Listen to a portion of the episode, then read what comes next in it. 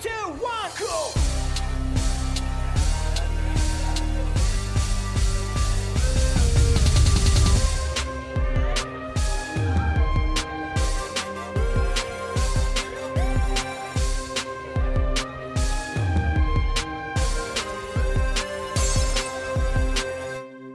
Kommunistenkneipe, der Podcast mit Paddy und Flo von Decay. Ja, willkommen zur Kommunistenkneipe. Heute zum Thema Kriegspropaganda, Ideologiekritik und linke Gegenentwürfe. Und zwar haben wir uns den Wolfgang M. Schmidt eingeladen. Hallo Wolfgang. Hallo. Ja, Wolfgang M. Schmidt ist einer der Gäste, bei dem der Standardsatz, dass ihn die meisten wahrscheinlich kennen, äh, auf jeden Fall zutreffend ist. Viele dürften ihn als Filmkritiker von seinem YouTube-Kanal Die Filmanalyse kennen in der er auch, aber nicht nur, Mainstream-Filme bespricht. Und zwar macht er das mit einem ideologiekritischen Ansatz. Äh, des Weiteren sind die Podcasts Wohlstand für alle mit Ole Nymon, äh, der ja auch schon mal hier war, bekannt und auch sehr bekannt der Podcast Die 29er mit Stefan Schulz. 2021 ähm, erschien zudem das Buch Influencer, die Ideologie der Werbekörper, ebenfalls mit Ole Nymon. Genau, ja, Wolfgang, du selbst beschreibst dich ja als Ideologiekritiker und ähm, in deinen verschiedenen Formaten in deiner Arbeit versuchst du ja Ideologie aufzudecken in allen verschiedenen Bereichen, ob jetzt Film, Kunst, ähm, in Diskursen, ähm, in der also in der Politik auch. Und also sozusagen Ideologien, die die herrschenden Verhältnisse rechtfertigen oder reproduzieren. Und ähm, da meine erste Frage an dich, also was genau verstehst du unter Ideologiekritik und hast du ein aktuelles Beispiel für eine besonders wirkmächtige und gefährliche ideologische Propaganda, die dich gerade beschäftigt vielleicht? Man kann Ideologie zunächst einmal als falsches Bewusstsein verstehen. Das ist sicherlich eine gewisse Verengung, die man dann vornimmt, die aber doch notwendig ist, wenn man Ideologie Kritik betreiben möchte, nämlich das geht schon aus in der Regel von einem normativen Standpunkt, was nicht bedeutet, dass der eigene Standpunkt die Ideologie frei ist, sondern dass man aber offenbar der Ansicht ist, dass man äh, das bessere Konzept oder die bessere Ideologie anzubieten hat. Und dann ist natürlich dieser Ideologiebegriff einer, der nicht einfach so dastehen kann, ohne gefüllt zu werden mit äh, sehr verschiedenen äh, Theorien, äh, mit äh, der ökonomischen Situation, in der man sich befindet. Äh, wenn man äh, dann über Gesellschaft spricht, muss man fragen, wer regiert die Gesellschaft, wer wird dort regiert und in welcher Art und Weise. Dann stellen sich gewisse ästhetische Fragen, die, wenn man sich mit Filmen beschäftigt, natürlich auch an die Ideologie geknüpft sind, mal fester, mal loser.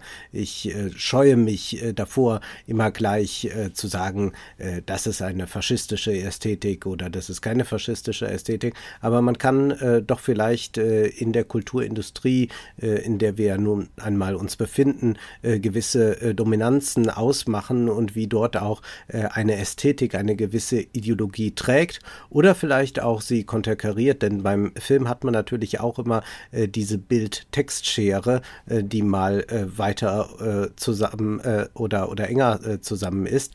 Das ist etwas, was mich natürlich beschäftigt. Äh, wenn wir also von Ideologie sprechen, äh, müssen wir also schon äh, von Weltanschauung in gewisser Weise reden. Aber Ideologie meint natürlich auch, dass man etwas hat, das wirkmächtig ist im Sinne von, wie es die Wirklichkeit, wie es das Sein bestimmt durch eine Einwirkung auf das Bewusstsein beziehungsweise wie äh, gewisse Verhältnisse, die existieren, äh, gerechtfertigt werden durch einen äh, gewissen erzählerischen Überbau beispielsweise oder durch äh, gewisse Klischees, die aufgerufen werden, Ressentiments, die bedient werden. Äh, das ist also ein äh, sehr vielseitiges ähm, Bild, das sich ergibt, wenn man über Ideologie nachdenkt. Aber genau das bietet ja das Kino so herrlich an, äh, weil wir es dort mit sehr vielen Bildern aus äh, so vielen Ländern zu tun haben. Wir haben es mit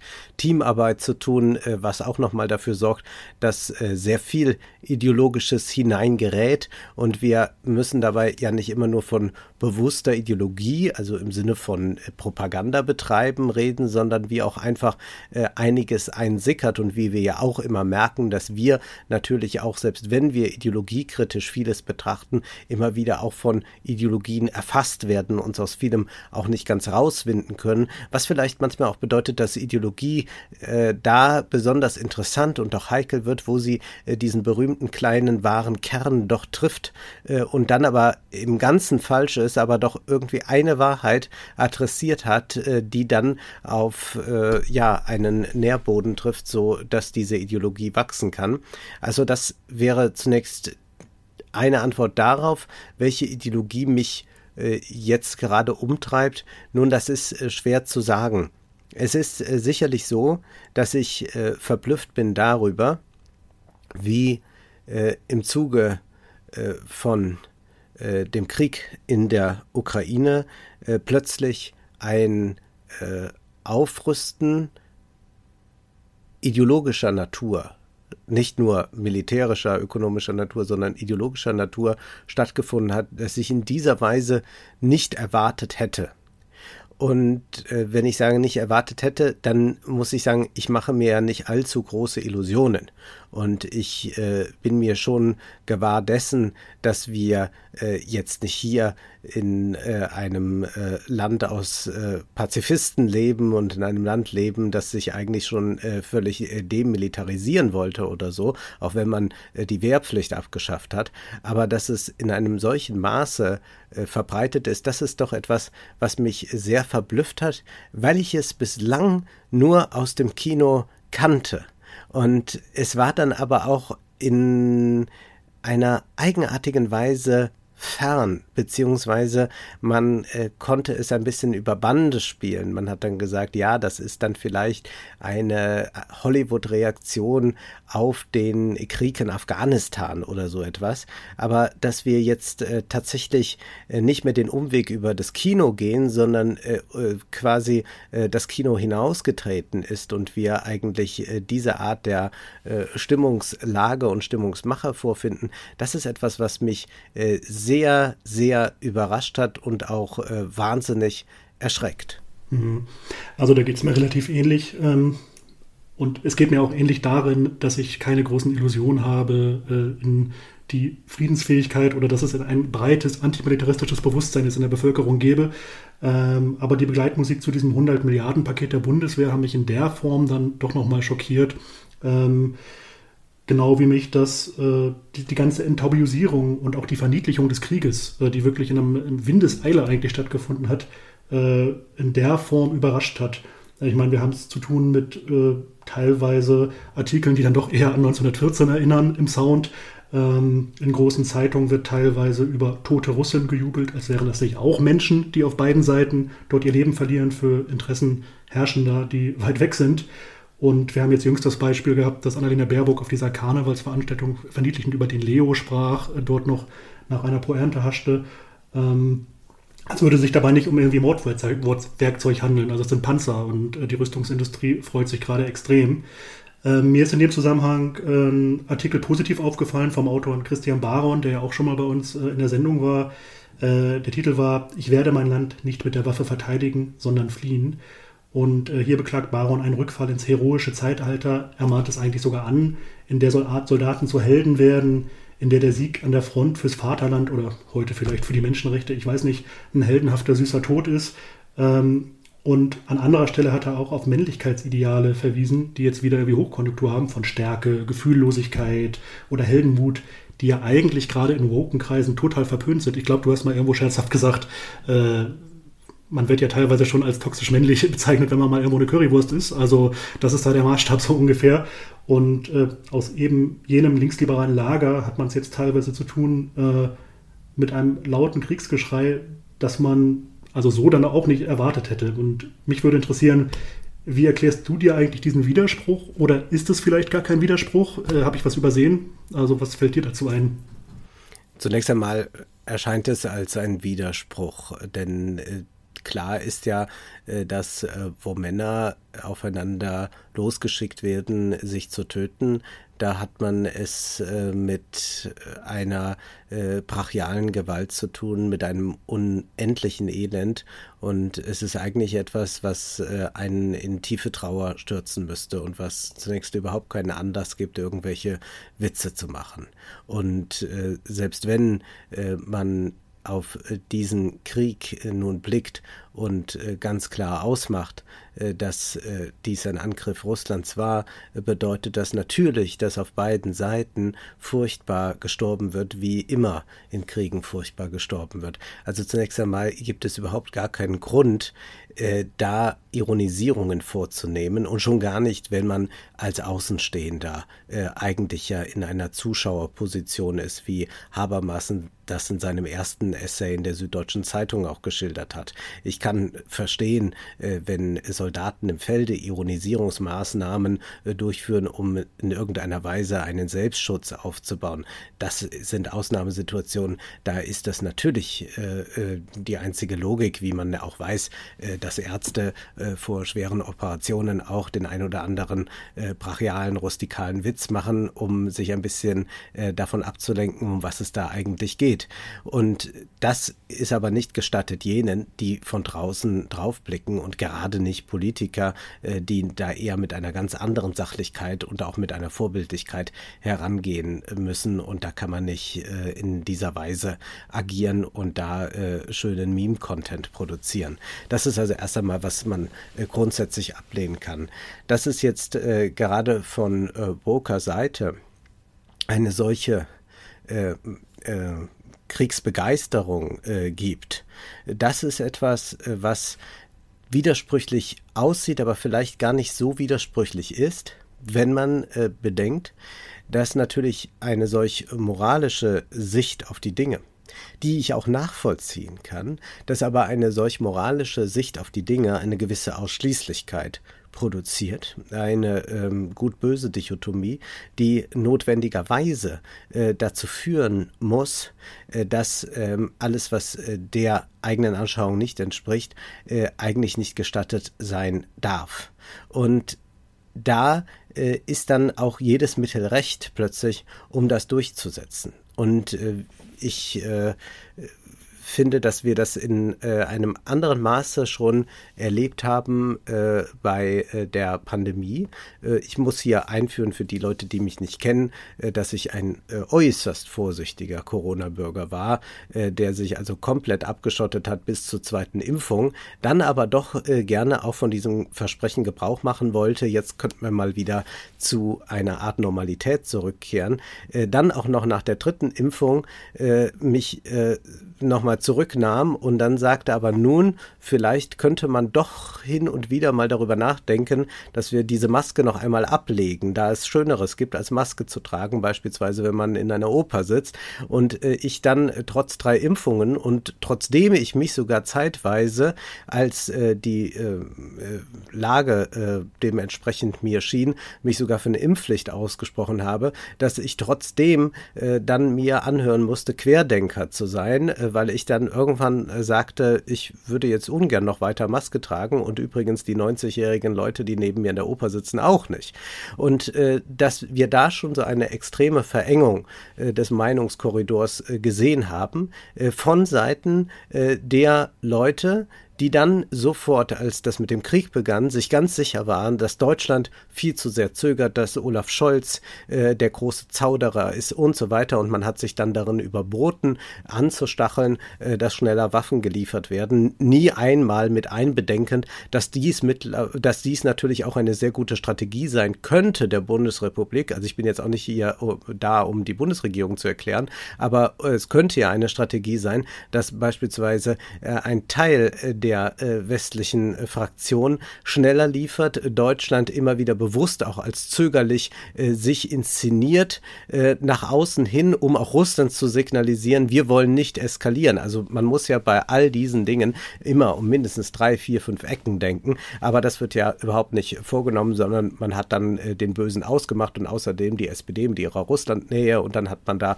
alle möglichen Suggestionen unternommen. Und das äh, kommt von denselben Leuten, äh, die äh, auch äh, sagten, wieso ist doch eigentlich gut, wenn wir äh, für immer FFP2-Maske tragen, wenn wir irgendwo in öffentlichen Räumen sind.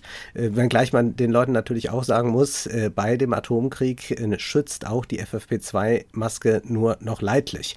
Und um das und, und das ist aber genau dieser Rigorismus, gekoppelt mit einem Moralismus. Ja, willst du etwa das Menschenleben anderer Leute riskieren, wenn du ohne Maske in die Oper gehst? Und genauso jetzt, ja, willst du etwa, dass äh, die Menschen auf dem äh, Altar äh, äh, äh geopfert werden äh, und eigentlich kämpfen die doch für unsere Freiheit und, und dergleichen. Also da wird auch alles in Anschlag gebracht, dass also allein die Überlegung, wie kann man einen Krieg, wie Alexander Kluge das so schön formulierte, ins Stolpern gebracht werden, dass allein diese Überlegung schon als ähm, ja, Defetismus und was weiß ich gebrandmarkt wird. Und wir sind da ja an einem Punkt angelangt, wo Leute wie Alexander Kluge, ja, also äh, intellektueller, weitläufiger, weltläufiger kann man ja kaum sein.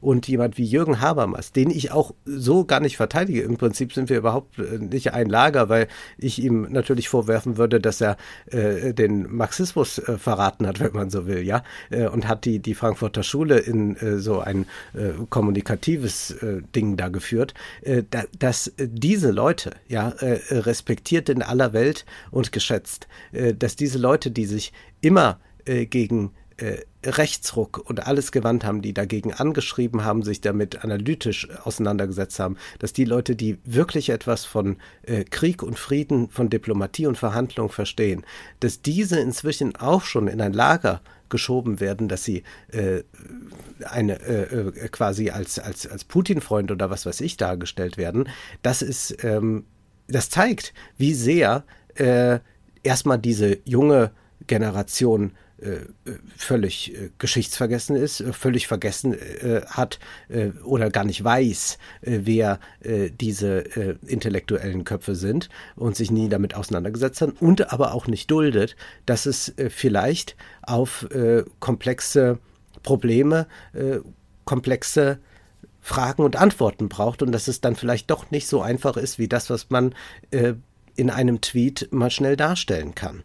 Und das ist äh, eine ganz, ganz furchtbare Entwicklung, die das genommen hat. Und dass, äh, ja, man inzwischen so weit ist, dass man ähm, Jürgen Habermas und, und Alexander Kluge schon, schon bitterste Vorwürfe macht, äh, dann frage ich mich äh, schon noch, ähm, ja, auf, auf wen äh, darf man denn jetzt noch äh, da hören? Und da sehen wir schon äh, so etwas wie Cancel Culture. Jetzt kann man immer sagen, ja, aber die dürfen ja immer noch publizieren. Natürlich, die sind so prominent, die dürfen natürlich immer noch in der Zeitung stattfinden, klar, das ist logisch.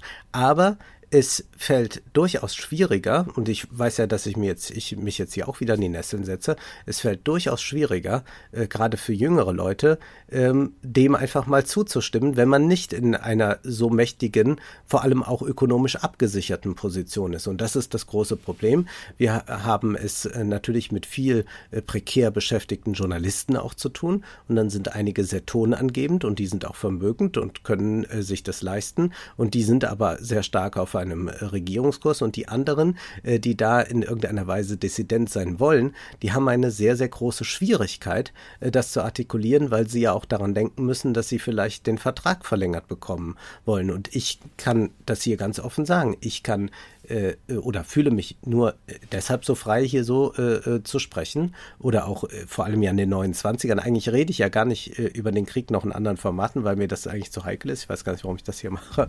Aber ähm, ich rede ja nur in den 29ern wirklich dann ausführlich mit Clips und so weiter drüber. Und ich kann das aber in dieser Freiheit auch nur deshalb tun, weil ich eine finanzielle Unabhängigkeit habe durch die Formate, die ich mache. die, das führt nicht zu Reichtum, aber es führt zu einer Unabhängigkeit, die äh, mich dazu bringt, dass ich nicht darüber nachdenken muss, hoffentlich kann ich morgen noch einen Artikel in, der Redaktion, in irgendeiner Redaktion unterbringen. Und das äh, ermöglicht einem ein freieres Sprechen. Aber das ist äh, bei vielen nicht gegeben. Und ich weiß auch von, von äh, vielen Leuten, die mir, wenn ich sie irgendwo treffe oder wenn ich mit ihnen telefoniere, sagen, ich würde mich gerne in dieser Art äußern, aber ich habe folgende Gründe, es nicht zu tun. Und es sind immer beruflich-ökonomische Gründe. Mhm. Ja, ja, das ökonomisch abgesichert sein ist dafür eine Voraussetzung. Ähm, also sich anhand der Leitplanken dieses Moralisieren und äh, Emotionalisierens auch zu bewegen. Ne?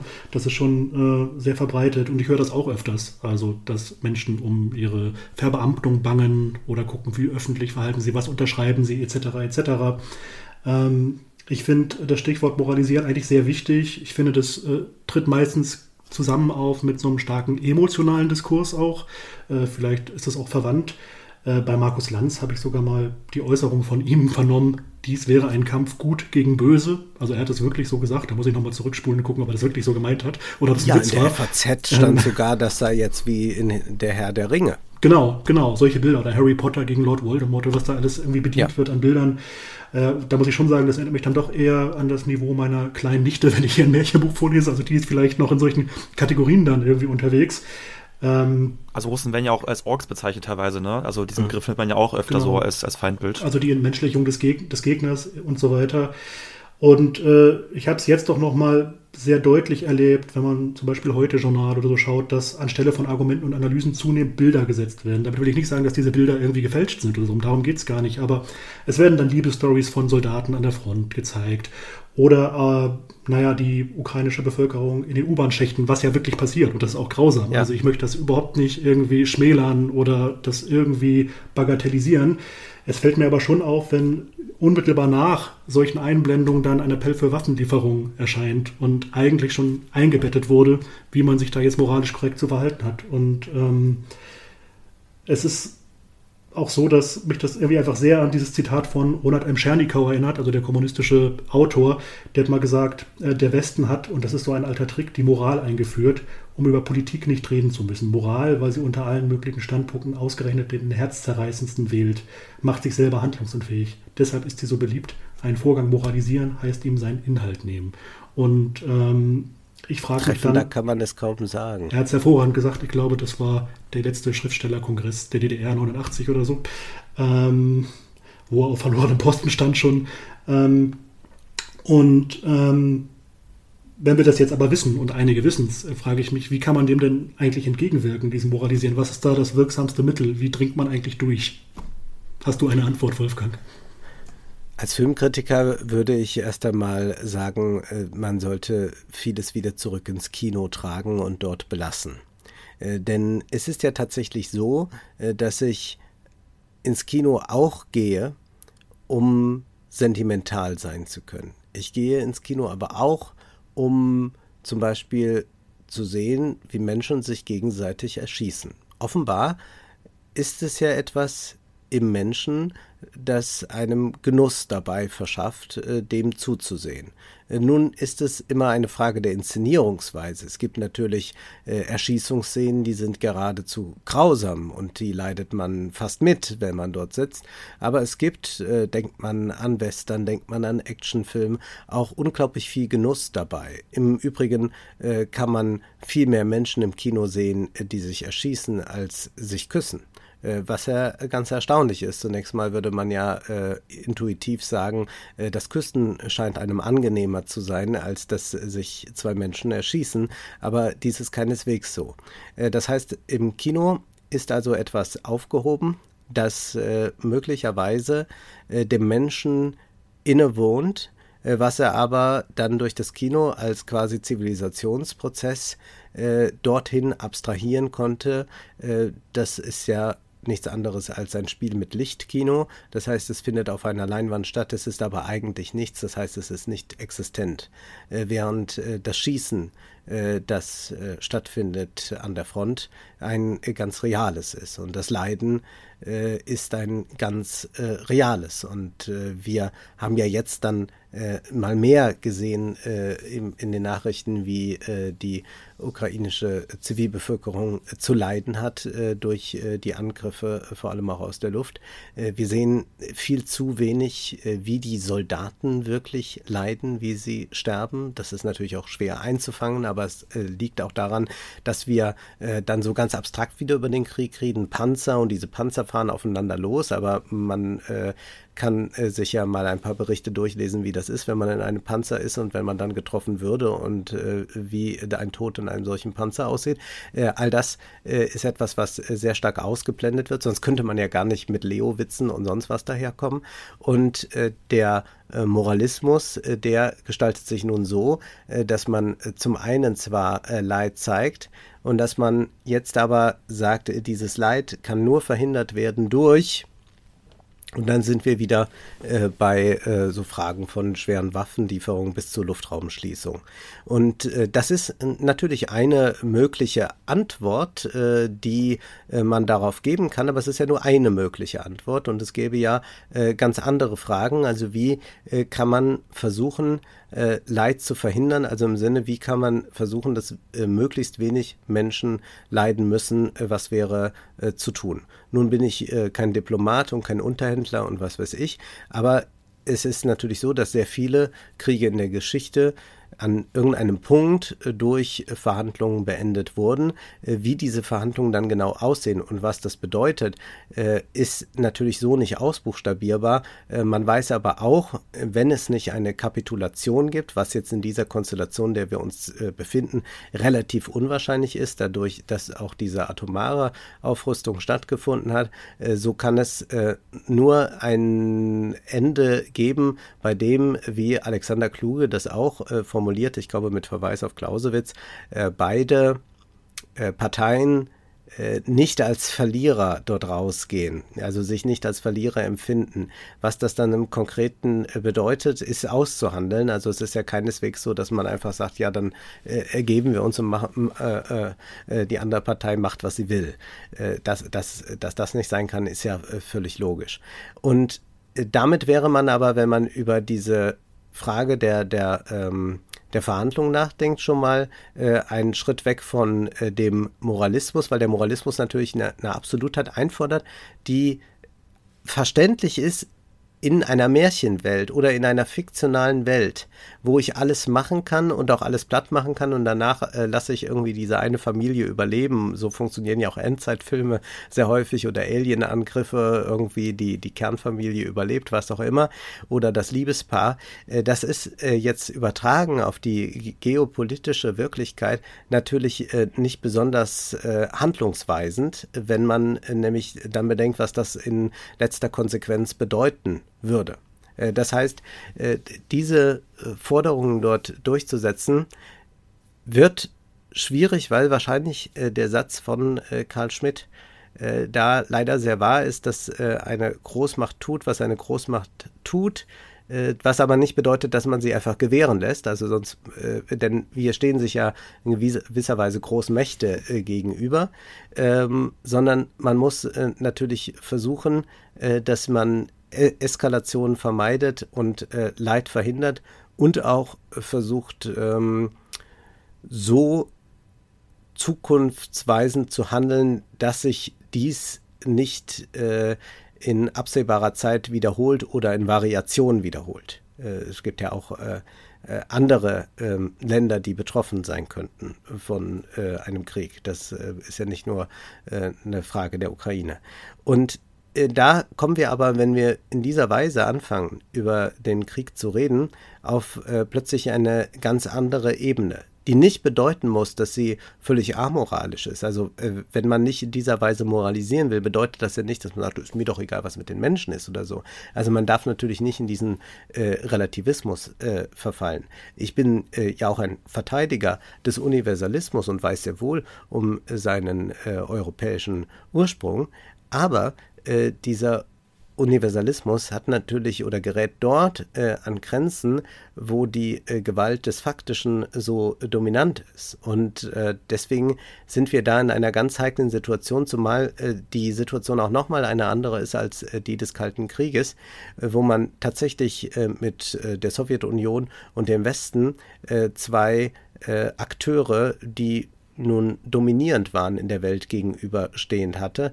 Aber nun sind wir natürlich in einer Konstellation, äh, die äh, stark auf eine äh, Multipolarität hinausläuft, mit einem sehr mächtigen China, Indien, Lateinamerika, dann einige afrikanische Länder. Das heißt, wir haben es ähm, mit einer Mehrzahl der Weltbevölkerung zu tun, wenn man sie mit ihren Regierungen identisch sehen würde, äh, die sich in diesem Kriege nicht äh, positionieren. Ja, also das ist ja äh, ganz erstaunlich. Äh, und damit sind wir natürlich, also man könnte fast überlegen, äh, wie blicken die eigentlich hier auf uns, ja.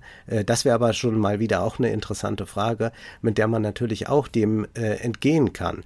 Und das heißt nicht, dass man damit die eigene Position aufgibt oder dass man nur ähm, noch in so einem Kosten-Nutzen-Kalkül denkt. Aber man muss sich ja schon darüber gewahr werden, wo wir uns da eigentlich befinden. Und es kann ja nicht angehen, dass wir zum einen auch gerade von linksliberaler Seite ganz stark diese Forderung haben, äh, wir müssen unseren Blick, unsere Diskurse dekolonialisieren und machen das aber jetzt in Bezug auf den Krieg überhaupt nicht, äh, sondern versuchen das einfach völlig äh, auszublenden und, äh, und, und, und schauen da überhaupt nicht mehr über unseren Tellerrand hinaus.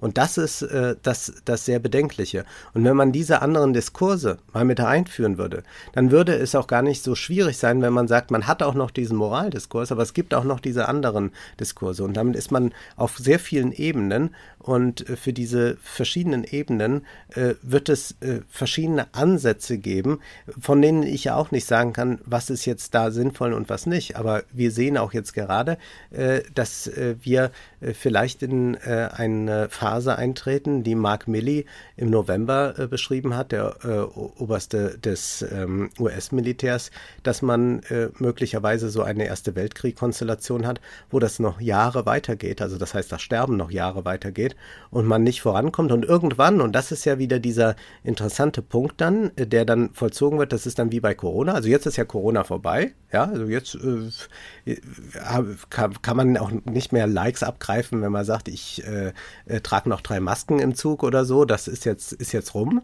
Ähm, aber äh, das war dann irgendwann so da. Und dann, dann, dann, dann ist, ist halt Schluss. Und dann wird es auch, wahrscheinlich in drei Jahren, äh, wird, wird bei Twitter äh, der Tenor sein, ähm, jetzt ist der richtige Zeitpunkt zur Verhandlung. Mhm. Äh, genau jetzt müssen wir verhandeln. Jetzt darf ja. es keine weiteren, jetzt muss es Verhandlungen geben. Es wird dann mit einer mit, mit derselben Eindringlichkeit plötzlich für Verhandlungen plädiert werden, äh, wie man jetzt gerade sagt, auf keinen Fall. Und äh, das hm. ist äh, das, das äh, ganz, ganz große Problem, dass man äh, da eine ähm, eine andere Art des Sprechens finden musste. Und deswegen ist es ja auch so bemerkenswert, dass Leute wie äh, Alexander Kluge und äh, äh, Jürgen Habermas, die beide äh, nicht bei Twitter sind und beide nicht in dem Zirkus äh, die ganze Zeit äh, stattfinden und durch die Manege rennen müssen, dass natürlich von denen eine andere Position eingenommen werden kann, weil sie schon eine exzentrische Position in diesem ganzen Diskurs an sich innehaben. Mhm. Ich dachte gerade, wo du sagtest, wie sich äh, teilweise dann mit der gleichen Inbrunst die Inhalte verändern, ne? aber dass mit der gleichen Inbrunst vorgetragen wird, dass mich das ein bisschen daran erinnert, wie teilweise wahlweise die Betitelungen wie Diktator oder Präsident sich auch verändern über die Jahre. Also ich weiß, es gab eine kurze Phase, wo Gaddafi mal kurz sich mit dem Westen arrangiert hatte, geopolitisch, und da ist es plötzlich immer Präsident Gaddafi. Das ist mir wirklich aufgefallen und das habe ich auch anhand anderer Konflikte beobachten können, dass die Titel oder die Frage, was ist eine Diktatur oder was ist ein, ein, ein Bündnispartner, also das schwankt dann doch sehr. Und ein bisschen so kommen mir diese Twitter-Diskurse auch vor, wo äh, doch plötzlich, äh, ja, also sehr austauschbare Inhalte, aber eigentlich immer mit einem großen gewissen Erregungslevel transportiert werden. Hm. Ja, und ja. Und, ja. Also ich wollte kurz ergänzen, also ein anderer Punkt, der mir auch auffällt, immer dieses ähm, sehr naive Bild ähm, der Außenpolitik oder der Weltpolitik, dass es da irgendwie um sozusagen äh, abstrakte Werte geht, also Konflikt zwischen Autoritarismus, Demokratie, aber gar nicht mehr gesehen wird, dass es in erster Linie um Interessen von Staaten geht und dann auch vor allem ihres Kapitals ähm, ja, um sowas wie Zugang zu Absatzmärkten, zu Rohstoffen, aber auch geopolitische, militärische Erwägungen. Und ja, stattdessen dann diese moralisierenden Schwarz-Weiß-Narrativ übernommen werden und äh, so materialistische Analysen von Krieg und Staatenkonkurrenz einfach, einfach fallen gelassen werden. Mhm. Ja, äh, das, das ist natürlich, wenn man äh, eigentlich den Material, die, die materialistische Theorie irgendwann mal für tot erklärt hat und dann findet sie nicht mehr statt und äh, dann äh, ist da auch niemand mehr geschult. Also dass Staaten sich natürlich in Konkurrenz gegenüberstehen, müsste eigentlich jedes Kind wissen. Äh, und da zeigt sich ja auch dann, wenn wir uns als Exportweltmeister bezeichnen, was das bedeutet. Und jetzt bedeutet das nicht, dass das alles notwendigerweise direkt äh, in den Krieg hineinführt. Auch Hobsbawm ist ja da äh, sehr äh, am abwägen, was hat eigentlich in den Ersten Weltkrieg geführt, wer wollte ihn eigentlich, ja, die deutschen Unternehmer dann doch nicht und, und am Ende wollte ihn niemand, aber wir sind dann reingeraten. Das ist äh, natürlich die Dynamik des Krieges, die sich ergibt. Äh, also das ist auch da natürlich nicht äh, leicht zu sagen, äh, auch weil die Rüstungsindustrie äh, keine so bedeutende Rolle mehr spielt. Also der, der militärische Komplex ist nicht vergleichbar mit dem der 50er Jahre, 60er Jahre. Da hat sich einiges geändert, äh, wenngleich es natürlich da mächtigen Einfluss gerade wieder erneut gibt. Aber äh, selbst wenn man äh, das noch mit hinzunimmt, dann äh, stellt man natürlich fest, dass es äh, äh, ein äh, Konkurrenzverhältnis gibt, das generell Konflikte birgt. Und das äh, wird ja auch dann äh, zum Beispiel von Joe Biden ganz unumwunden gesagt. Also wenn er auch eigentlich auf lange Perspektive China als großen Problemfall sieht. Und natürlich birgt da einiges Konflikte. immer wenn ein Weltreich aufsteigt, kann man in diese berühmte Thukydides-Falle geraten und davor fürchten sich ja auch viele. Und was mir aber auch Sorgen macht, ist äh, bei diesem Diskurs ja nicht nur, ähm, dass wir so eine äh, Aufrüstungsspirale jetzt gerade erleben, äh, sondern äh, dass wir auch äh, zeitgleich ja ganz anderes äh, in Europa oder jetzt auch speziell in Deutschland erleben, was gar nicht so wahrgenommen wird. Ich meine, Biden und Scholz haben ja diese Idee, den Frosch kochen. Das ist ja die ähm, Strategie, mit der äh, sie Putin ähm, schwächen wollen. Also das heißt, man äh, erhitzt immer weiter, äh, aber nur so leicht immer, dass der äh, Frosch noch nicht merkt, äh, dass er eigentlich da gekocht wird. Und deswegen will man äh, dort immer schrittweise vorgehen und so ist man ja da auch verfahren im letzten Jahr. Aber ich glaube, wir erleben dieses Kochen des Froschs auch noch auf einer anderen Ebene, nämlich äh, wenn man sich ansieht, was mit der Bevölkerung passiert. Wir haben Inflationsraten, die immens hoch sind. Wir haben eine Zinspolitik, äh, die nicht die Inflation drückt, sondern die uns in eine Rezession stürzt, die dafür sorgt, dass Kredite für Unternehmen und äh, Privatleute so teuer werden äh, äh, wie lange nicht mehr, so dass diese nichts mehr äh, ausgeben äh, können, dass, so die nicht mehr bauen können. Die Wohnungsnot ist größer denn je. Ja, wir haben eine, eine wirkliche Wohnungsnot in Deutschland. Wir haben immer mehr Menschen, die sich es nicht leisten können, äh, dem, ja, sich gesund zu ernähren zum Beispiel. Wir haben inzwischen Versch Verschuldungen der Privathaushalte, die äh, in ganz Europa äh, grandios hoch sind, äh, in, in Deutschland äh, extrem hoch sind und wir haben eine Politik, mhm. die all dies äh, nicht abschwächt und wir haben zugleich äh, nicht eine mediale Repräsentanz dieser Themen.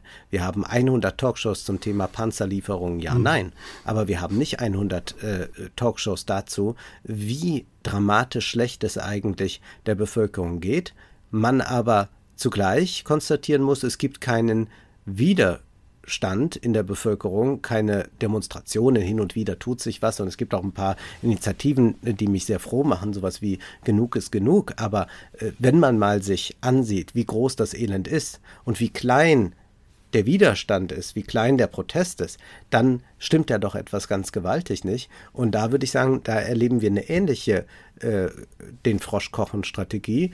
Es wird halt mhm. alle für alles ein bisschen schlechter und dies geht nicht mehr und das geht nicht mehr und da muss man sich nochmal einschränken und da und da und da. Und wir merken gar nicht mehr richtig, wie schlecht es uns eigentlich gerade geht, beziehungsweise man hat sich dann so daran gewöhnt, weil es schleichend ist, noch was, noch was, noch was, noch was. Jetzt will die FDP äh, vielleicht noch die verminderte Mehrwertsteuer abschaffen, ne? dann kommt das auch noch mit drauf. Man kann davon ausgehen, von den Grünen wird es bestimmt keinen mhm. Widerstand da geben. Äh, ja, also das ist äh, etwas, was wir ganz, ganz stark äh, jetzt haben. Und zugleich haben wir nur die Diskussion über, über Panzer medial repräsentiert. Und das ist etwas, was ich äh, absolut äh, beängstigend finde. Und das würde ich sagen, mhm. ist die, die vielleicht zweite herrschende Ideologie unserer Zeit, dass die ökonomische Frage und die soziale Frage eigentlich nicht in politischer Weise thematisiert wird. Also man kann natürlich jetzt immer mehr irgendwelche Artikel zeigen und sagen, aber da wird doch auf irgendwas hingewiesen. Aber dass das nicht das brennende Thema ist, dass es überhaupt eine CDU schafft, aus so einer Silvesterlappalie nochmal eine landesweite Debatte loszutreten, dass äh, mhm. äh, Strack-Zimmermann und, äh, und die anderen äh, Büttenredner es schaffen, äh, wochenlang die Presse zu dominieren äh, mit ihrem Unrat, statt dass diese Fragen äh, jetzt groß verhandelt politisiert werden und dass dann auch was geschieht aufgrund von Druck aus der Bevölkerung, dass das nicht stattfindet. Das ist eigentlich eine äh, ganz wahnsinnige Ideologie, die ich ehrlich gesagt auch noch nicht ganz durchschaut habe. Also vielleicht komme ich mit dieser äh, den Froschkochen-Metapher ein bisschen weiter, aber so richtig scheint mir nicht, dass ich es schon äh, erfasst habe, worum es da eigentlich geht. Ja, wo wir jetzt gerade beim Thema Wirtschaft sind oder bei wirtschaftspolitischen Zusammenhängen. Also ich höre zum Beispiel gerne euren Podcast Wohlstand für alle, wo ihr, wo ihr ja so grundlegende wirtschaftspolitische Zusammenhänge aus der linken Perspektive äh, erklärt, was viele Linke einfach in den letzten Jahren versäumt haben. Und ihr habt auf jeden Fall eine, eine wichtige Lücke geschlossen, würde ich sagen. Ähm, ich finde es aber trotzdem schwer, wenn es da um die Frage der Alternativen geht oder von Lösungen oder Antworten auf bestehende Probleme, ähm, euch dazu greifen oder, oder dich vor allem.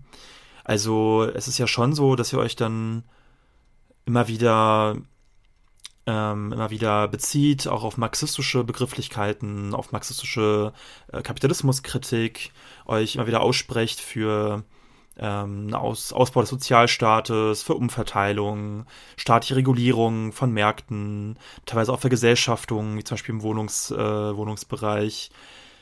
Also von außen hätte ich dich jetzt zum Beispiel, wenn ich jetzt mir so die Sachen anschaue, die ihr im Podcast sagt, ähm, dich eher als linken Sozialdemokraten eingeordnet. Aber mich würde interessieren, wie du dich selber eigentlich beschreiben würdest. Also würdest du zum Beispiel sagen, dass du Kommunist bist? Ich bin sicherlich ein Marxist. Äh, die äh, marxistische Analyse ist eine Grundlage, auf die ich nie verzichten wollte. Aber wenn ich über Wirtschaft jetzt in der Tagespolitik spreche, kann ich natürlich immer Marx herausziehen und kann damit Dinge mir klar machen, aber ich kann mir auch klar machen, äh, dass ich ja jetzt nicht auf Grundlage dieser marxistischen Theorie gleich eine Politik im Sinne von, das könnte man jetzt gerade tun, heraufbeschwören kann, weil das sehr unrealistisch äh, zumindest äh, erscheint, wenn man sich äh, die Kräfteverhältnisse im Parlament ansieht oder wenn man sich auch den Wählerwillen ansieht.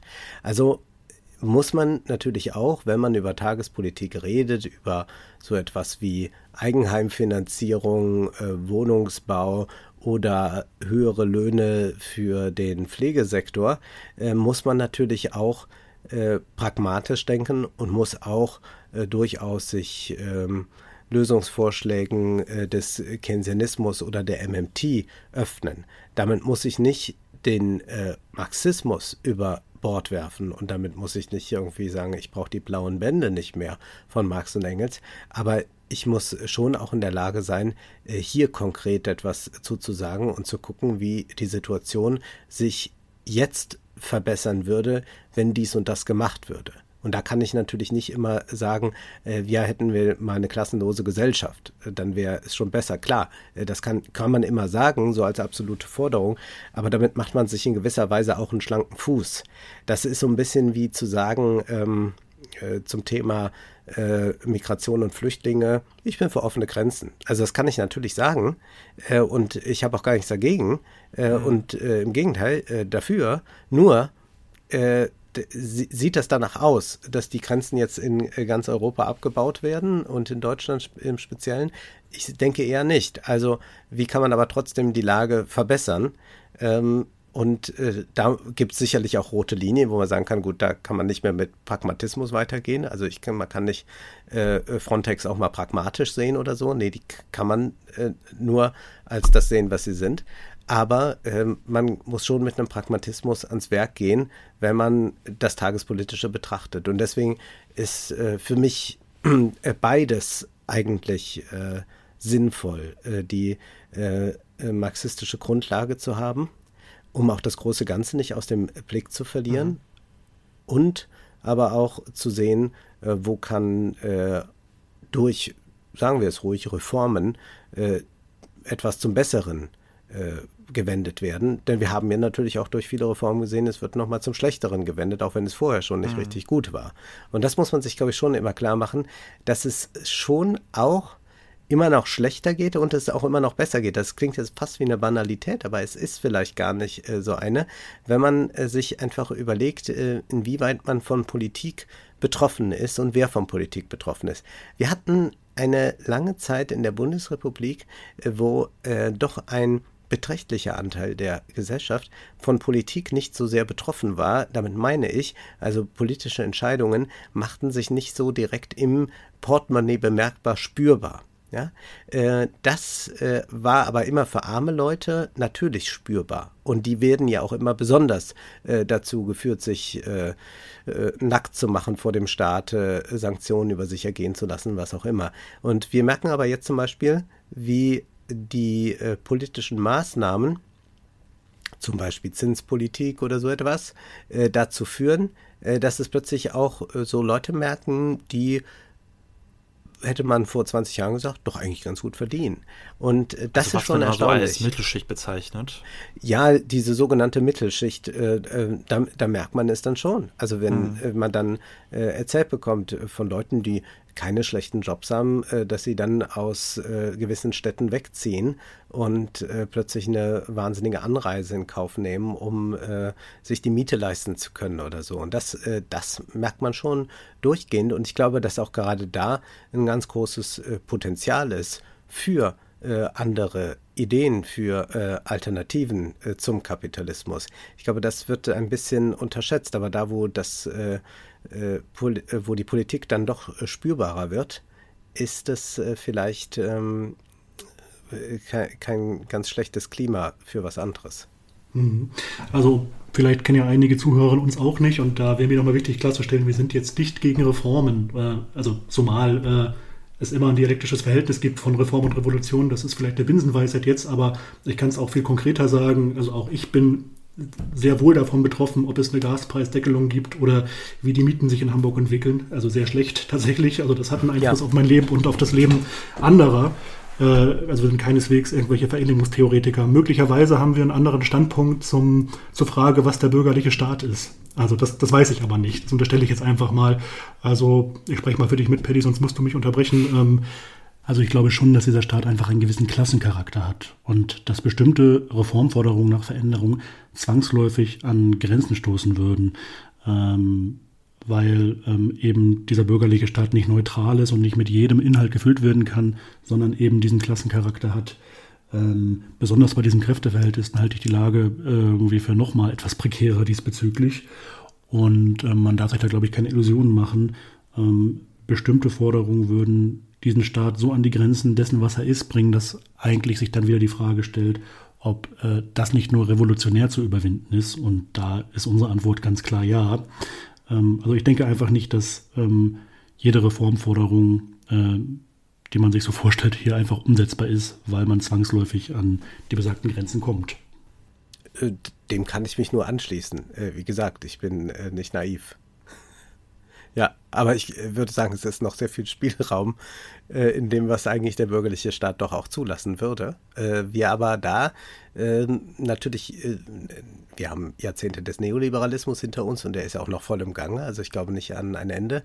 Äh, ich glaube auch, dass wir äh, durch Corona äh, rein gar nichts gelernt haben. Also vielleicht der eine oder andere wird äh, Schlüsse rausgezogen haben. Ich bilde mir das auch für mich ein. Aber ähm, an sich hat es sich, hat sich gesellschaftlich nichts verändert. Wieder einmal hat der große Prophet der Gegenwart Michel Welbeck recht, wenn er sagte, nee, es wird nach Corona alles so sein wie zuvor, nur noch ein bisschen schlimmer. Und äh, ziemlich äh, genau, glaube ich, hat er es damit gesagt. Und dann äh, haben wir äh, ideologische Konstellationen, die ähm, zum einen natürlich äh, vom Staat äh, direkt äh, ähm, manifestiert werden in politischen Reden bis hin zu äh, einem Altbundespräsidenten, der sagt, man kann auch mal frieren für die Freiheit und alle diese Politiker, die so ab 10.000 netto im Monat aufstehen, äh, die uns irgendwie eingeredet haben, äh, wie herrlich das doch ist zu sparen. Äh, Übrigens war Steinmeier mal im Stammo-Cup-Flügel der SPD beheimatet, habe ich gehört. Also eine Staatsmonopol Kapitalismus, also diese Kritik. Also Marxisten bei den Jusos. Nur mal so Schröder nicht auch mal als Marxist bezeichnet oder war er nicht Frau mal marxistischer? Schröder auch, ja. Das ist schon ganz interessant, wie ich das so entwickeln kann. Hm. Ja, ja, das ist, ähm, da, da, kann man ja so einige Entwicklungen beobachten. Aber wir haben auch dann so auf der äh, Seite der Privaten, und damit meine ich jetzt nicht das Privatfernsehen, sondern äh, von Seiten der, der Privatwirtschaft und auch der, der Privatleute, ähm, von Coachings über Influencer bis hin zu Prominenten natürlich, äh, Fürsprecher einer Ideologie, die dafür sorgt, dass es dann keinen Protest gibt, sondern dass das äh, dann sich ganz anders gestaltet, äh, zum Beispiel in äh, gewissen Lebenstipps. Also ich habe mir für diesen Podcast äh, die Mühe gemacht, heute Mittag mal zwei ähm, Statements von Instakacheln äh, rauszusuchen. Und zwar von zwei Leuten, die ganz stark ähm, Follower generieren dadurch, dass sie ähm, ja, halbgare Weisheiten äh, auf Kacheln herausgeben. Da ist einmal der Moderator Pro7 Daniel Aminati, der schrieb kürzlich bei Instagram, Reichtum und Unabhängigkeit fangen dann an, wenn du begreifst, dass dir keiner deine Geschichte, deine Erfahrung, dein Können nehmen kann. All deine Schätze liegen in dir. Ja, das ist also die vorherrschende Ideologie. Also das, das ist das, was bei Instagram äh, Likes erfährt. Äh, das ist das, äh, was äh, überall auf Zustimmung trifft. Das ist das, womit man noch äh, drei Sachbuchverträge oder so bekommt. Und äh, man müsste es ja eigentlich genau umdrehen, dass man erst ab einem gewissen Vermögen es schaffen kann, dass man seine Geschichte erzählen kann, dass man Erfahrungen machen kann, die über den eigenen Tellerrand hinausgehen, dass man tatsächlich etwas hat, was einem nicht mehr äh, genommen werden kann. Äh, man braucht also erst einmal eine materielle Grundlage dafür, um das zu machen. Also ich kann ja nicht äh, dem, dem, dem äh, Geringverdiener zurufen, ist auch toll, welche Erfahrungen du heute wieder im Amazon-Lager gemacht hast. Und äh, dann äh, auch ein wirklicher Favorit von mir, Lars Ament, äh, der ist äh, auch Autor und, und Motivationscoach, ist, glaube ich, der Bruder von Christoph Ament von der Zeit. Und äh, ja, Lars Ament äh, gibt auch nur so Floskeln von sich. Ich lese jetzt mal hier eine vor auch Instagram. Wir leben in einer Gesellschaft, die uns permanent und subtil einredet, wie schlecht, traurig und unerfüllt wir sind. Damit wir etwas kaufen, nicht etwa um zufrieden, glücklich und erfüllt zu sein, sondern um noch mehr zu kaufen. Die Wahrheit ist, willst du echte Fortschritte in deinem Leben, brauchst du nicht noch mehr, sondern viel weniger. Und das sagen mal die Leute, die, die schon viel haben. Ne? Genau, ja. Äh, das ist als Millionär immer gut gesagt. Äh, da äh, kann man sich auch mal zurücknehmen. Es muss keineswegs das fünfte Auto sein. Man kann sich ja auch mal ins Taxi setzen. Aber das ist etwas, was auch vollkommen heute dominant ist. Das ist der hegemoniale Wellness-Diskurs und du fühlst es in dir selbst und du hast es irgendwo doch in dir drin und du brauchst das doch alles gar nicht.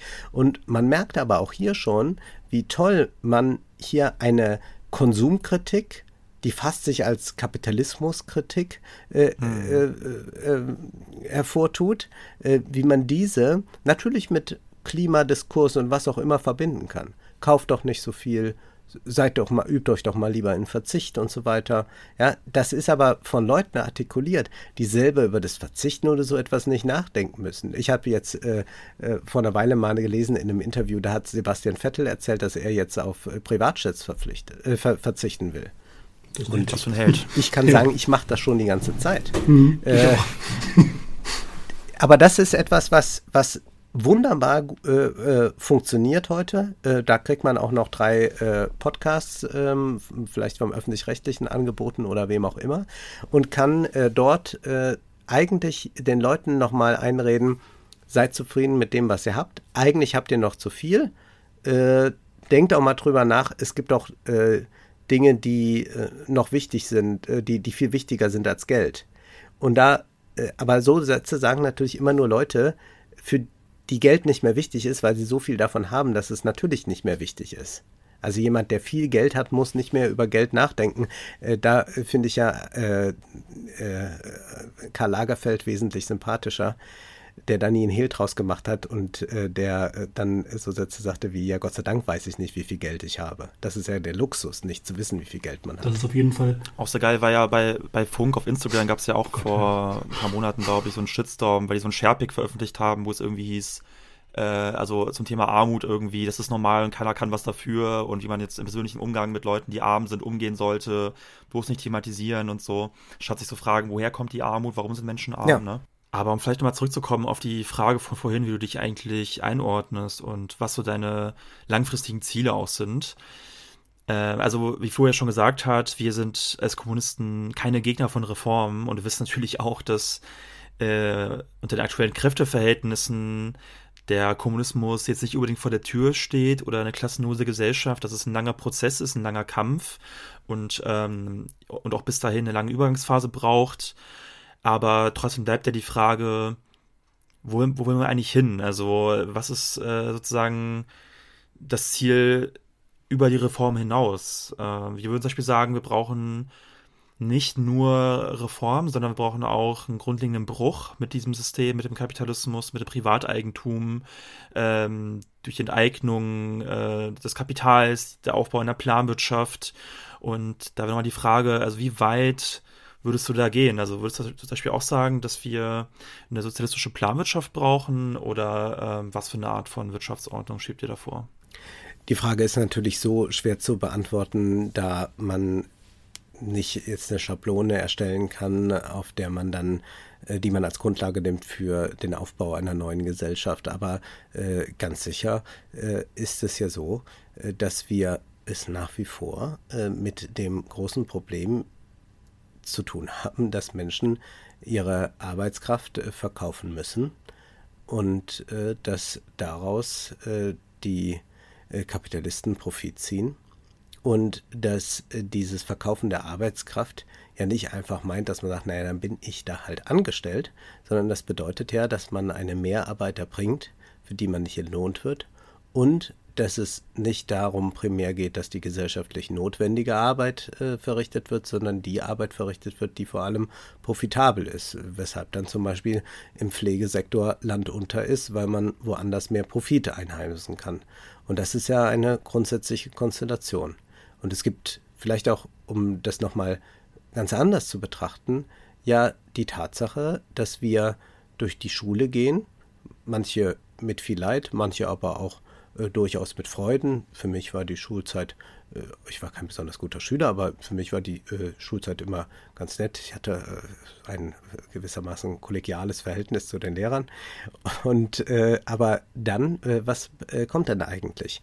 wir verlassen die Schule, vielleicht gibt es eine Ausbildung oder ein Studium, aber wir treten dann, wo wir jung sind, fit sind, vielleicht auch attraktiv sind, wo wir viel eigentlich vorhaben, wo wir große Interessen haben, was auch immer, treten wir in eine Arbeitswelt ein, die uns und unsere Zeit vor allem in ganz erheblichem Maße bindet.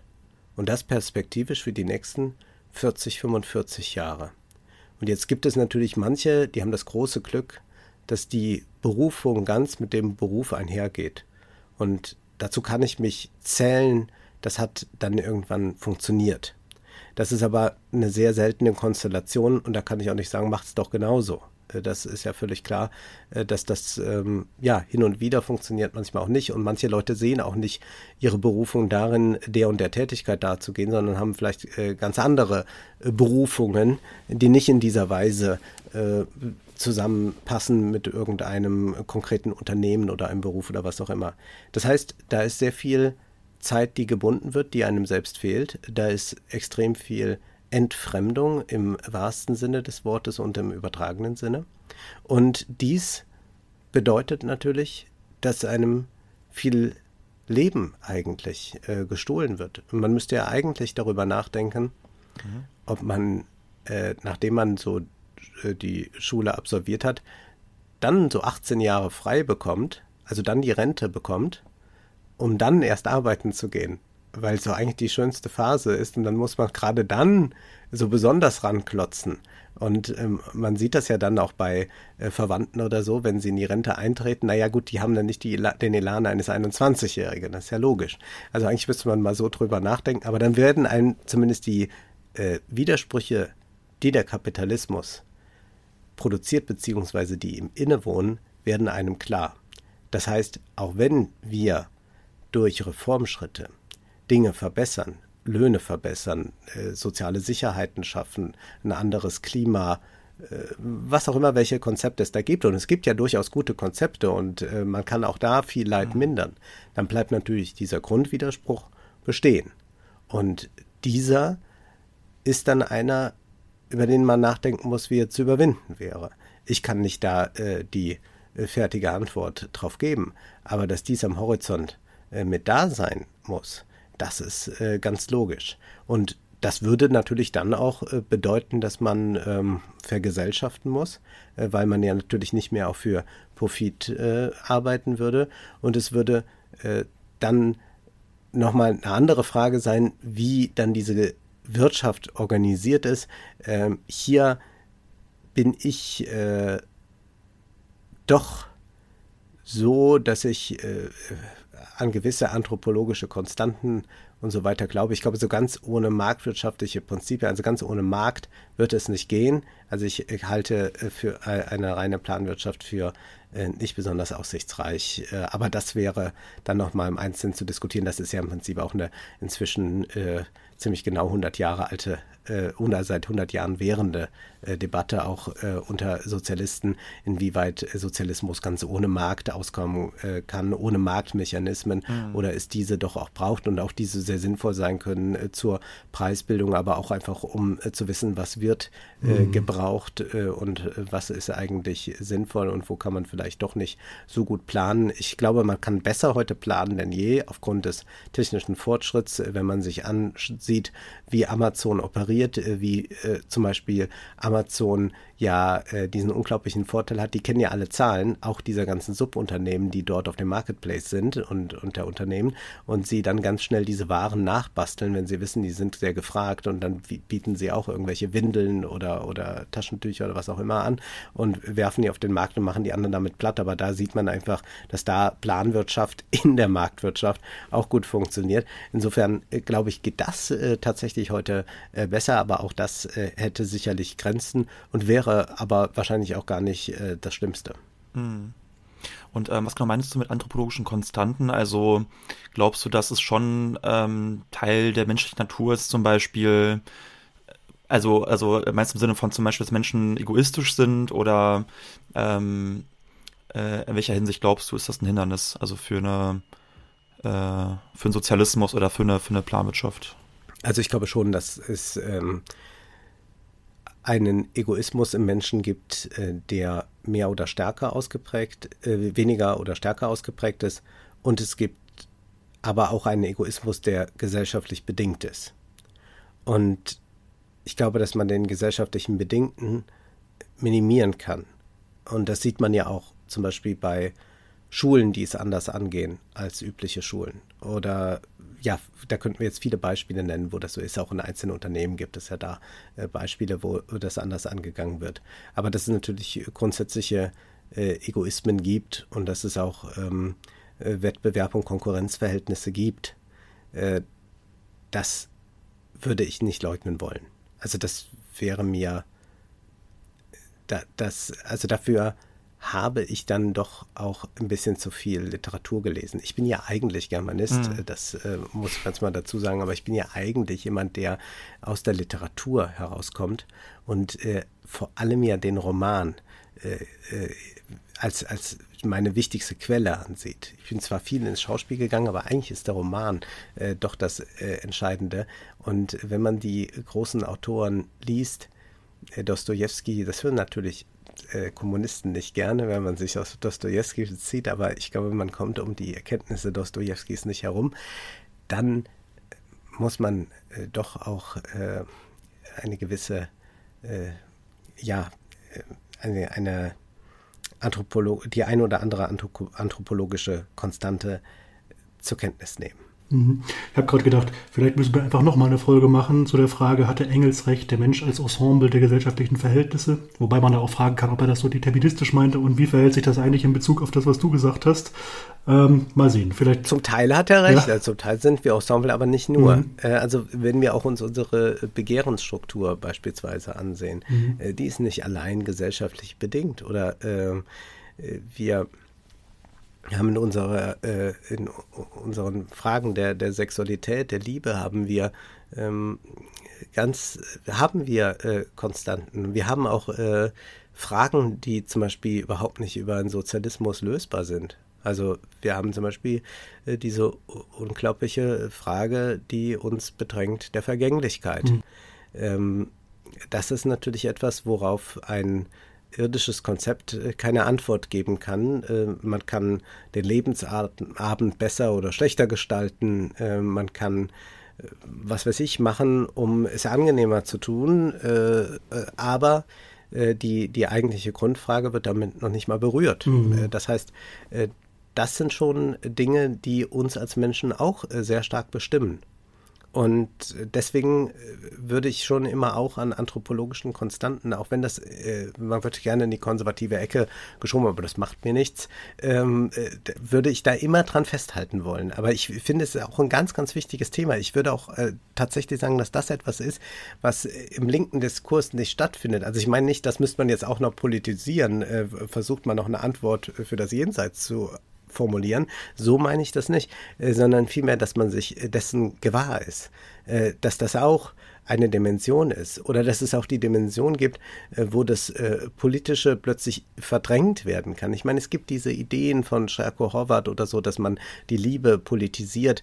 Ich fand das eine Zeit lang ganz interessant, aber würde doch grundsätzlich heute sagen, es ist ähm, völliger Unsinn. Mhm. Ich glaube, äh, dass äh, man gewisse Geschlechterordnungen, also man kann Geschlechterordnungen äh, äh, ähm, dekonstruieren, man kann Hierarchien abbauen und so etwas. Aber so äh, das Verliebtsein zum Beispiel zu politisieren, halte ich für äh, geradezu unmöglich. Ich äh, würde eher sagen, die einzige Aufgabe ist vielleicht beim Verliebtsein aufzupassen, dass man sich nicht zu sehr entpolitisiert, dass also einem das andere völlig egal wird, also das romantische Liebeskonzept so überdominant wird, dass das andere verdrängt wird. Aber viel mehr ist da nicht zu tun. Das kann leicht passieren. Und äh, ich habe gerade daran gedacht, dass ich mal gelesen habe, dass in der frühen Sowjetunion tatsächlich äh, darüber debattiert wurde, ob man den Tod nicht überwinden könnte. Also mit, mit materieller ja. Gewalt. Das ist dann allerdings eher, die Debatten sind dann eher in so dystopische Fantasien gemündet und das wurde auch wieder aufgegeben. Also insofern. Äh, ja, das ist diese ja. Idee des neuen Menschen, die mhm. da geschaffen wurde, die wir im Prinzip auch wiederfinden bei gewissen transhumanistischen äh, Strömungen, äh, dass man äh, da sagt, wir müssen also einen komplett neuen Menschen schaffen.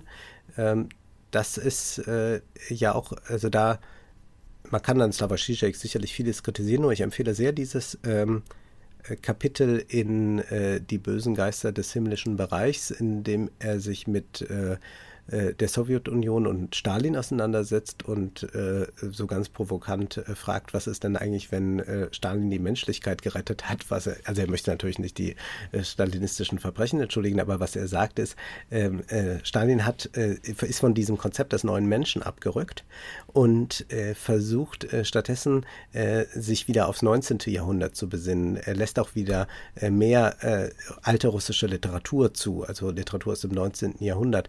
Und das ist äh, auch von Stalin so eine merkwürdige Rückbesinnung auf den äh, auf anthropologische Konstanten. Und äh, also soll keineswegs eine Entschuldigung Stalins seitens Zizek sein, sondern es wird äh, soll eher die Überlegung sein, äh, was eigentlich, wenn es noch schlimmer hätte kommen können, wenn man auch noch tatsächlich den Menschen versucht hätte zu überwinden. Und das sind äh, ganz interessante Überlegungen, die da drin stecken, die man auch, glaube ich, sehr gut auf transhumanistische Diskurse übertragen kann heute. Mhm. Ja, an der Stelle würde ich einen kleinen Sprung machen in ein anderes Thema. Und zwar ist es ja so, dass auch das Internet für Linke ein sehr wichtiges Kampffeld darstellt. Ähm, also vor allem Social-Media-Plattformen, ähm, Online-Seiten, Online-Plattformen wo Linke sich aber noch sehr schwer tun, also dort ähm, erfolgreich auch viele Menschen zu erreichen, äh, im Gegensatz zu Rechte, die da leider viel erfolgreicher sind. Ähm, ich habe da in dem Zusammenhang mal ein Video gesehen von dir, das war, ich glaube, von der, von der Rosa-Luxemburg-Stiftung aufgen äh, aufgenommen und die haben dich gefragt in den Kontext, ob es mehr linke Influencerinnen braucht. Und da hast du gesagt, äh, auf jeden Fall nicht, also zumindest keine linken Influencer, aber dass ähm, Linke sich mehr die ästhetische Form von Influencerin, äh, Influencerin aneignen sollten, ähm, ohne dabei aber so viele Zugeständnisse zu machen an, an die Logik von Influencerinnen oder auch an, an Plattformen, auf denen sie agieren. Ähm, da wäre meine Frage, also wie, also wie, wie ist das genau konkret gemeint? Und ähm, ja, wie kann man als Linker diese Spannungsverhältnisse überhaupt durchhalten? Also auf der einen Seite sich nicht zu sehr unterzuordnen in eben dieser Logik der Wahnförmigkeit und, und auch der vielleicht auch Emotionalisierung und so weiter äh, und aber gleichzeitig auf diesen Plattformen präsent zu sein, um halt Menschen zu erreichen.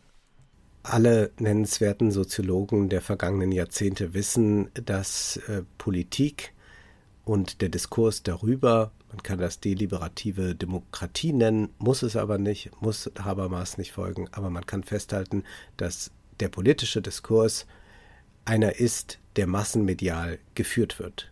Ja, es gibt das Gespräch in der Nachbarschaft, es gibt auch das Kneipengespräch, aber das Gespräch ist auch wieder nur initiiert dadurch, dass man sagt, hast du eben in den Nachrichten gesehen. Baerbock will, dass Putin sich um 360 Grad dreht und man selbst macht schon eine Pirouette dabei. Nein, Spaß beiseite. Also das ist immer schon massenmedial vermittelt. Das heißt also, alles, was wir über den politischen Diskurs wissen und was wir auf Grundlage dessen artikulieren, ist aufgesogen über Nachrichten, über Zeitungen, Radio, was auch immer. Das heißt aber jetzt im digitalen Zeitalter auch, hinzu kommen YouTube, Twitter, Instagram, TikTok und so weiter. Und daraus ergibt sich, dass man diese Kanäle natürlich nutzen muss, wenn man weiß, dass darüber der politische Diskurs stattfindet. Sich also auszuklinken, sich ganz privatistisch zurückzuziehen, mag für den einen oder anderen angenehm sein, aber kann nie etwas sein, was für den Aktivismus für eine politische Partei oder für eine Bewegung interessant ist. Denn sie kann sich nicht irgendwohin zurückziehen. Ja, man kann ja nicht sagen, wir machen hier so unseren kleinen Geheimbund. Äh, das kann man tun, aber dann ist es auch nicht in dem Sinne wirksam.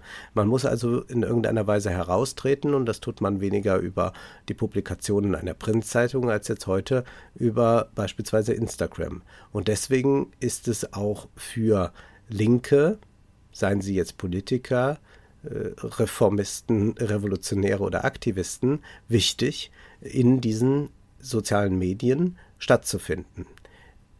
Es ist aber ein Kampf von David gegen Goliath deshalb, weil diese Plattformen natürlich vorwiegend dominiert werden von Leuten, die nicht äh, wichtige politische Projekte vorantreiben, sondern das nächste Produkt verkaufen wollen.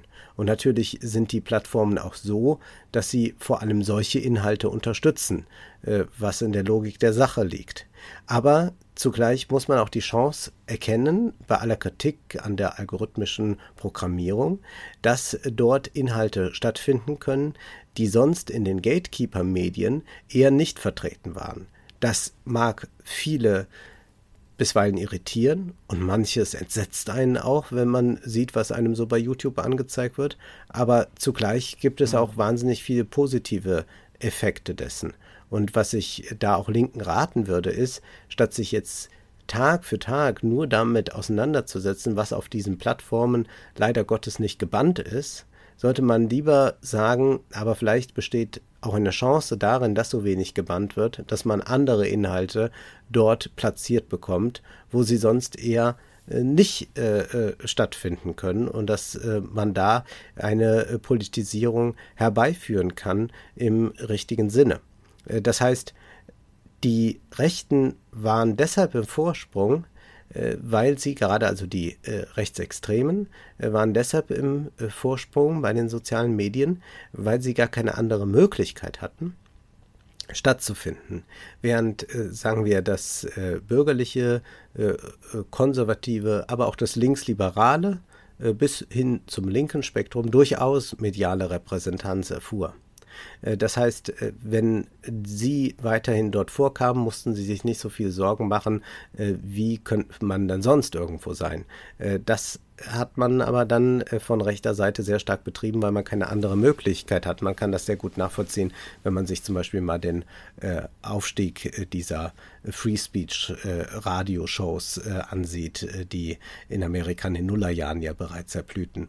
Und das ist etwas, was mhm. man jetzt aber nachholen kann. Das heißt, man muss ja jetzt nicht sagen, die haben diesen Vorsprung und der ist auf ewig so, sondern man kann dort sich auch breit machen.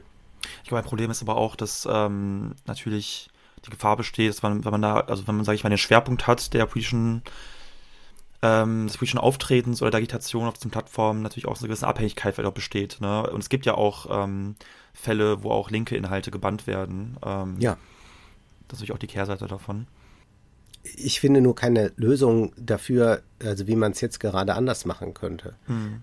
Ich sehe nicht eine alternative Plattform irgendwo entstehen, die so dominant ist, dass sie selbst auch einen Plattformcharakter erhält. Also klar kann man jetzt eine Seite aufbauen, wo Leute irgendwas reinschreiben können und Videos hochladen, aber das heißt ja nicht, dass da sich auch jemand hin verirrt. Also muss ich erstmal diese Kanäle als äh, gegeben wahrnehmen. Und ja, äh, man darf sich da auch nicht äh, äh irgendwas äh, vormachen. Diese Plattformen zensieren natürlich und sie zensieren auch linke Inhalte, aber sie machen auch sehr viel möglich. Und da äh, würde ich aber schon auch äh, als Linker taktisch klug sein. Und wenn diese ganzen Regulierungen gefordert werden und wenn die ganze Zeit dieser Kampf gegen Hass äh, im Netz heraufbeschworen wird und wir müssen unsere Kinder schützen und dergleichen, mhm. dann sind das äh, Sachen, bei denen man als Linker doch, glaube ich, sehr vorsichtig sein sollte, ob sehr man sich dem ja. anschließen will. Äh, denn gerade dieses, wir müssen die Gesellschaft schützen vor Hass und Brutalität und so weiter. Oder vor ich, Fake News, dass ja, der Staat teilweise auch vorgehen soll, das ist sehr kurzsichtig. Genau. Das, zu fordern. das ist ähm, eine alte Zensurtradition. Also man hat die gesamte äh, Filmzensurgeschichte in der Bundesrepublik Deutschland Deutschland war immer nur eine, da wurde immer nur äh, äh, der arme Zuschauer und vor allem auch der minderjährige Zuschauer für irgendwas angeblich geschützt. Naja, äh, so äh, können sich natürlich gewisse Denkmuster einschleichen.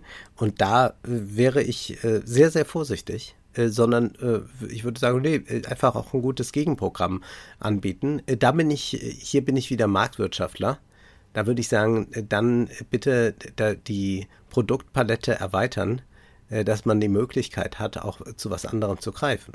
Aber wenn das natürlich oftmals gar nicht angeboten wird, dann ist es äh, ja logisch, äh, dass die anderen sich da so breit machen können. Ja, Wolfgang, vielen Dank für das Gespräch und euch beiden noch einen schönen Abend. Ich danke euch. Danke. Liebe Kneipenfreundinnen, noch nicht wegschalten, denn wir haben eine kleine Bitte an euch. Ähm, wenn ihr uns unterstützen wollt, dann vergesst nicht, uns zu abonnieren auf YouTube oder auf Spotify. Und was ihr auch noch machen könnt, ihr habt neben diesem Abo-Button noch die Möglichkeit, ähm, auf Spotify und auf YouTube diese kleine Glocke zu drücken. Und wenn ihr das macht, verpasst ihr keine einzige Folge mehr, denn ihr werdet direkt benachrichtigt, wenn neue Folgen hochgeladen werden. Und für YouTube auch ganz wichtig für Algorithmus. Ähm, liken und wenn ihr Bock habt, auch kommentieren und ja, in allen Fällen natürlich auch gerne teilen, wenn ihr die Folge gut fandet. Und ihr könnt uns ähm, auch finanziell unterstützen. Ihr findet äh, unsere PayPal-Daten oder unsere Kontodaten jeweils in der Beschreibung. Vielen, vielen, vielen, vielen, vielen, vielen, vielen Dank für jede noch so kleine Unterstützung.